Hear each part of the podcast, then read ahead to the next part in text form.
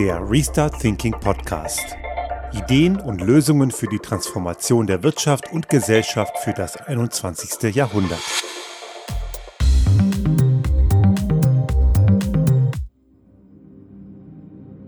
Im Rahmen des deutschen Bundestagswahlkampfs kommt es ja immer mehr in die Richtung, dass auch wirklich Sachthemen diskutiert werden.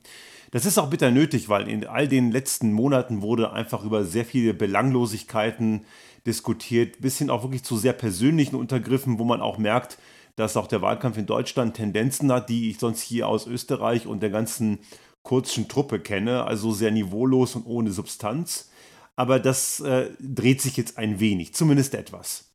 Und auch seriöse Medien arbeiten sehr wohl daran, dass das auch in die Richtung geht. Und ich fand es ganz schön, dass seit dieser Woche, am Montag, um genau zu sein, auch hart aber fair, also das Magazin an, bei der ARD mit Frank Plasberg wieder auf Sendung ist, sogar auch, das ist mir auch positiv aufgefallen, wieder mit Menschen im Publikum, nachdem die auch über Monate natürlich aufgrund der Pandemie kein Publikum hatten. Und ich schaue die Sendung immer wieder ganz gerne, gerade wenn es um Themen geht, die äh, mich persönlich auch sehr interessieren.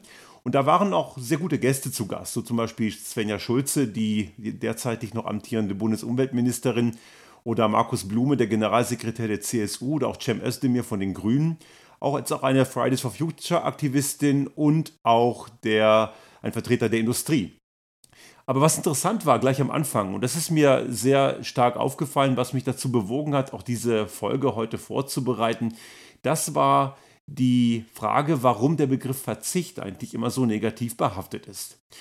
Die sind im Rahmen der Vorbereitung dieser Sendung auch auf die Straße gegangen, haben Passantinnen und Passanten gefragt, was in Sachen Klimaschutz passieren müsste. Und da war eine Frage, die Frank Plasberg an die Runde gestellt hat, worauf muss diese besagte Passantin künftig verzichten, damit ihre Tochter, die dort auch mit zugegen war, ein besseres Leben hat.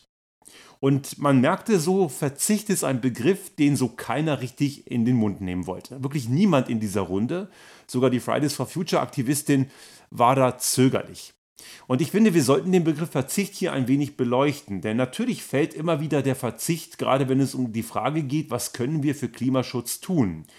Und es gibt viele Akteure, gerade in der Politik, die versuchen einem immer so ein bisschen vorzugaukeln, dass es ohne Verzicht ginge. Und ich möchte hier schon klar sagen, das ist eine Illusion. Es wird nicht ohne Verzicht gehen. Verzicht ist etwas, was wir werden akzeptieren müssen.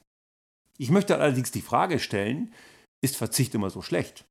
Und auch diese Frage möchte ich hier schon ein wenig, bevor wir jetzt ein wenig mehr da einsteigen, etwas schon beantworten, nämlich Verzicht ist nicht immer schlecht. Es gibt natürlich auch Verzicht, der ist schlecht. Wenn wir auf gewisse Dinge verzichten müssen, aufgrund irgendwelcher übergeordneten Gegebenheiten, dann ist es natürlich sehr schlecht, wenn jemand sehr gerne Sport macht und aufgrund einer Verletzung diesen Sport nicht ausüben kann, ist das ein Verzicht, der natürlich nicht schön ist und da gibt es nichts Positives abzugewinnen. Das ist völlig klar.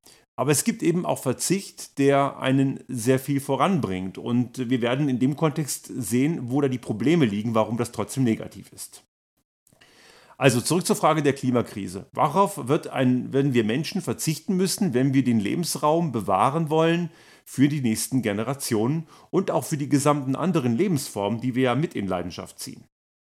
Nun kann die einen oder anderen sagen, die anderen Lebensformen sind uns ja wurscht, sollten sie allerdings nicht sein, weil das beeinträchtigt auch am Ende unseren eigenen Lebensraum. Also selbst wenn wir reine Egoisten sind, kann uns das nicht egal sein.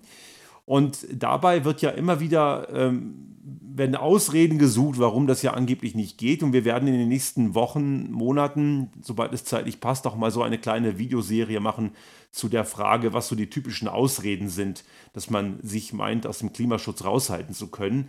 Und dazu werden wir nochmal separat eine ganze Folge machen. Aber diese, diese Verzichtsthematik kommt halt immer wieder, weil die Leute sagen, ich habe mir das und jenes verdient und ich möchte nicht verzichten. Diese Negativkonnotation führt natürlich unweigerlich zu einer Ablehnung. Jetzt ist, sind wir natürlich in der Position, wo ich Verzicht so erklären muss, dass es positiv wird. Und das geht. Nehmen wir, bevor wir zum Thema Umwelt und Co. reinkommen, in eine völlig banale, banale Situationen, die manche Menschen erlebt haben, nämlich jemand, der geraucht hat und dann irgendwann darauf verzichtet, der lebt danach ganz sicher gesünder wenn man zu viel säuft und dann weniger säuft, dann wird man auch danach ein besseres Leben haben. Auch der Verzicht ist gesünder. Und diese Analogie, die ist beim Klimaschutz ganz genauso. Denn wenn wir Dinge in unserem Leben verändern, dann geht es uns danach besser. Und zwar nicht nur erst nach Jahrzehnten, wo man vielleicht sagen würde, ja, wenn ich das heute tue, dann haben meine Kinder oder meine Enkel was davon. Auch das ist natürlich der Fall, natürlich. Aber wir haben sogar unmittelbar was davon. Nehmen wir mal ein einfaches Beispiel, was ich jetzt aus meiner Erfahrung sehr gut nachvollziehen kann. Ich habe irgendwann mal angefangen, das haben wir ja schon einige Male berichtet, auch in verschiedenen Videoformaten, auch im Podcast. Hier haben wir über unsere persönliche Mobilitätswende gesprochen. Ich habe vor circa drei Jahren mal irgendwann beschlossen, ich verzichte darauf, mit dem Auto unterwegs zu sein und mache meine Fahrten komplett mit öffentlichen Verkehrsmitteln. Im ersten Moment werden viele sagen, boah, es geht nicht, da verliere ich ja Flexibilität, ich muss auf Flexibilität verzichten. Und natürlich hat alles im Leben, fast alles im Leben Vor- und Nachteile. Ich muss mich an einen Fahrplan einstellen, der mir gegeben wird. Ich kann jetzt nicht sagen, ich fahre, wenn ich Bock habe, sondern ich fahre dann, wenn der Zug gerade fährt oder wenn der eine oder andere Bus gerade fährt. Das führt natürlich dazu, dass ich auch mal am Bahnhof eine halbe Stunde Stehzeit habe, wo ich vielleicht schon unterwegs wäre, würde ich mit dem Auto fahren. Also verzichte ich auf die Entscheidungsmöglichkeit zu sagen, ich fahre, wenn ich Lust habe. Was allerdings bekomme ich dafür? Und jetzt kann man sehen, wenn man das wirklich praktiziert, und ich spreche natürlich mit vielen anderen Menschen, die sich ähnlich entscheiden, und auch diejenigen, die sich vielleicht noch nicht in diese Richtung entschieden haben, dass der Verzicht viel, viel kleiner ist als das, was man dadurch bekommt. Also die Folge des Verzichts ist eine sehr viel positivere. Denn ich kann natürlich, wenn ich unterwegs bin, das habe ich ja auch schon oft erzählt, hier auch hier im Podcast, die Zeit extrem gut nutzen. Ich habe zum Beispiel gestern, ich bin gestern von Berlin nach Hause gefahren. Ich hatte in Berlin ein paar geschäftliche Termine am Freitag, habe noch übernachtet, weil ich am Abend zu einer Feier, einer Firmenfeier eines einer meiner Kunden eingeladen war zu der ich sehr gerne hingegangen bin und ich hatte wirklich spannende Gespräche und ich war sehr bereichernd für mich. Ich war sehr gerne dort und denke auch gerne an diesen wirklich schönen Abend zurück, aber das nur am Rande. War also in Berlin, bin am Samstag wieder nach Hause gefahren, einmal fast quer durch Deutschland von Berlin über München, dann nach Mittenwald und dann nach Hause. Und die Zeit konnte ich sehr gut nutzen, eine Zusammenfassung eines Projektstands vorzubereiten für einen anderen Kunden. Hätte ich das im Zug nicht getan, hätte ich es sehr wahrscheinlich heute machen müssen oder irgendwie die nächsten Tage in den doch recht vollen Terminkalender reinquetschen. Das heißt, ich habe dort die Zeit extrem gut genutzt, die ist so wertvoll. Und ich möchte ganz klar sagen, ich möchte auf diese Zeit, die mir im Zug gegeben ist, dadurch, dass ich öffentlich fahre, ungern verzichten. Es sei denn, ich sehe dadurch andere neue Effekte, die ich heute vielleicht noch nicht kenne. Die andere Sache, wenn ich am Bahnhof stehe und eine halbe Stunde Zeit habe, manchmal sogar eine Stunde, die ärgern mich nicht ich glaube, dieses Entschleunigende, etwas einfach mal zur Ruhe kommen, nicht dieses Bedürfnis zu verspüren, schnell, ganz, ganz schnell von A nach B zu kommen, das tut sehr gut für die Psyche.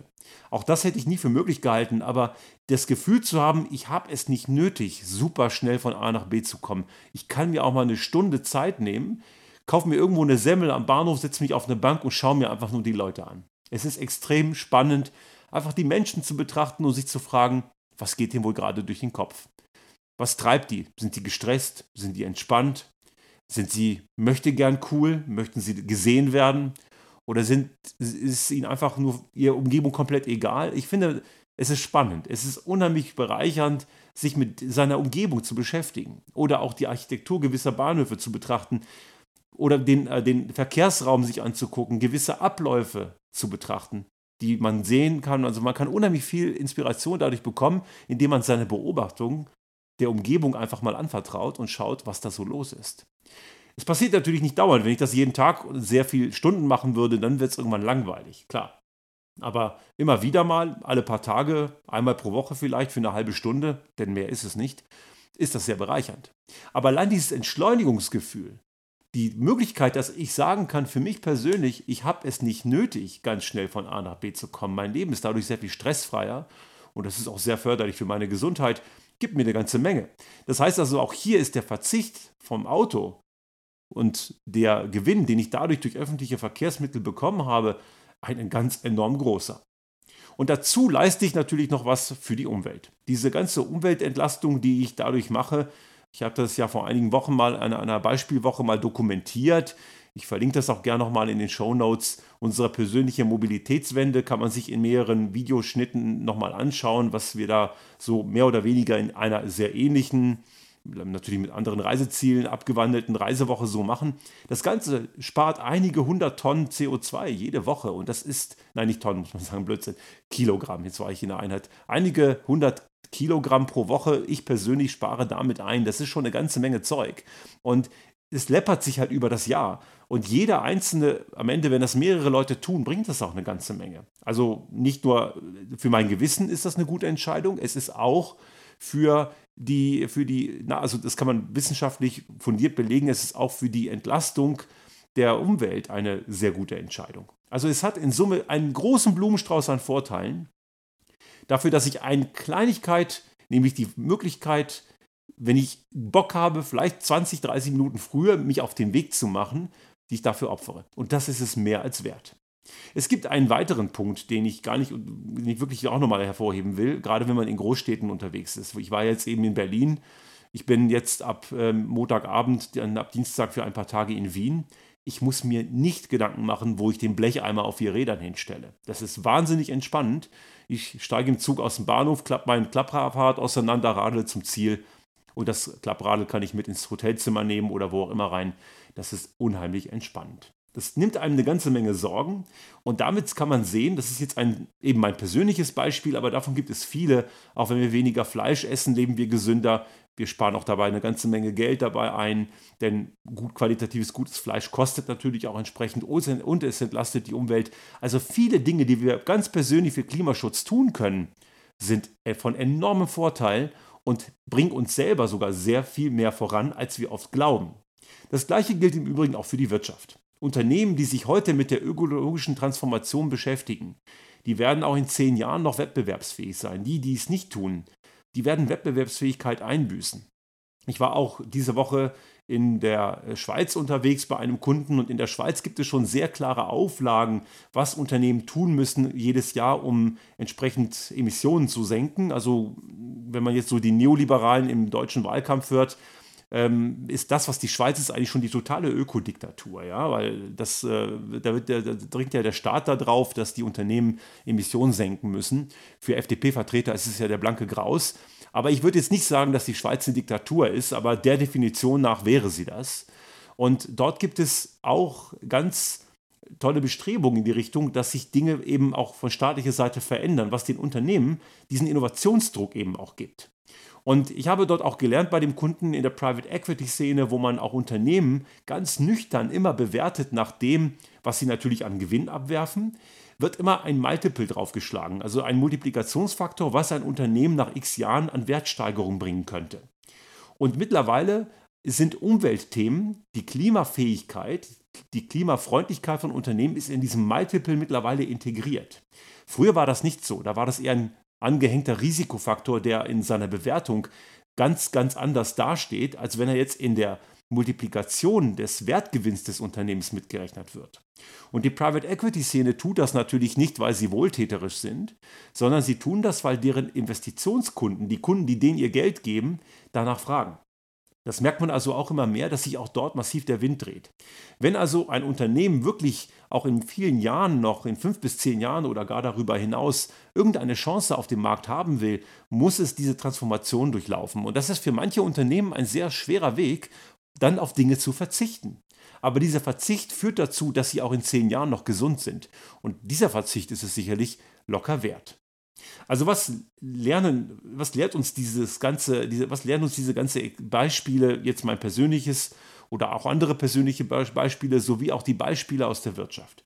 Die lernen uns, dass wir durch unseren Verzicht uns persönlich, also Sie, mich ganz persönlich, aber auch unser Wirtschaftssystem, unsere Gesellschaft enorm nach vorne bringen können. Verzicht für Klimaschutz ist am Ende ein Gewinn. Es mag vielleicht den einen oder anderen Verzicht geben, den man persönlich nicht so als Gewinn sieht, aber auch selbst dann profitiert man davon. Denn Klimaschutz heißt Gesundheit. Klimaschutz heißt gesunder Lebensraum und damit auch die Gesundheit für uns ganz individuell im Hier und Jetzt. Natürlich auch für folgende Generation. Das kommt, das kommt dazu und das ist eine Verantwortung, die wir übernehmen müssten. Ich habe es schon mal gesagt und ich sage es hier nochmal. Meine Frau und ich haben eben, das ist halt höhere Gewalt, keine Kinder. Uns könnte es egal sein, aber unsere Einstellung ist das eben nicht. Wir glauben, wir sind genauso verantwortlich für Folgegenerationen, auch die, die wir kinderlos sind.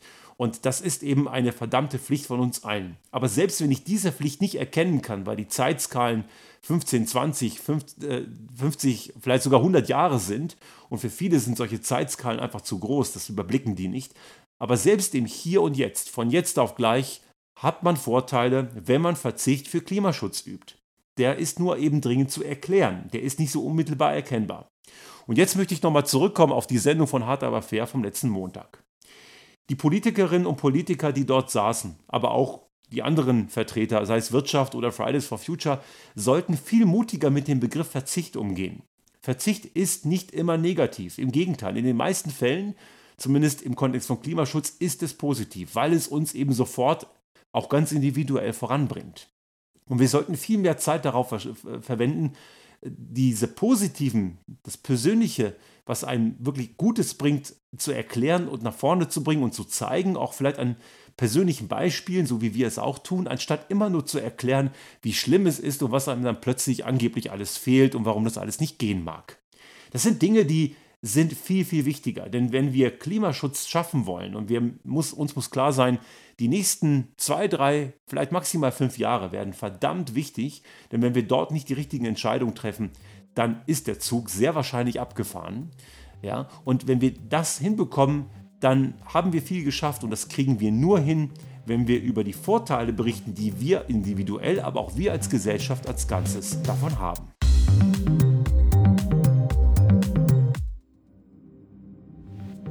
Sollte Ihnen unser Podcast gefallen haben und Sie auch künftig keine Folge verpassen wollen, dann abonnieren Sie uns einfach auf den gängigen Kanälen wie zum Beispiel iTunes, Spotify oder anderen Podcast-Hostern oder auch auf unserem YouTube-Kanal finden Sie immer mit dem einen Tag Verzögerung die aktuelle Folge unseres Restart Thinking Podcast und selbstverständlich freuen wir uns in Zeiten der Aufmerksamkeitsökonomie über das eine oder andere Like.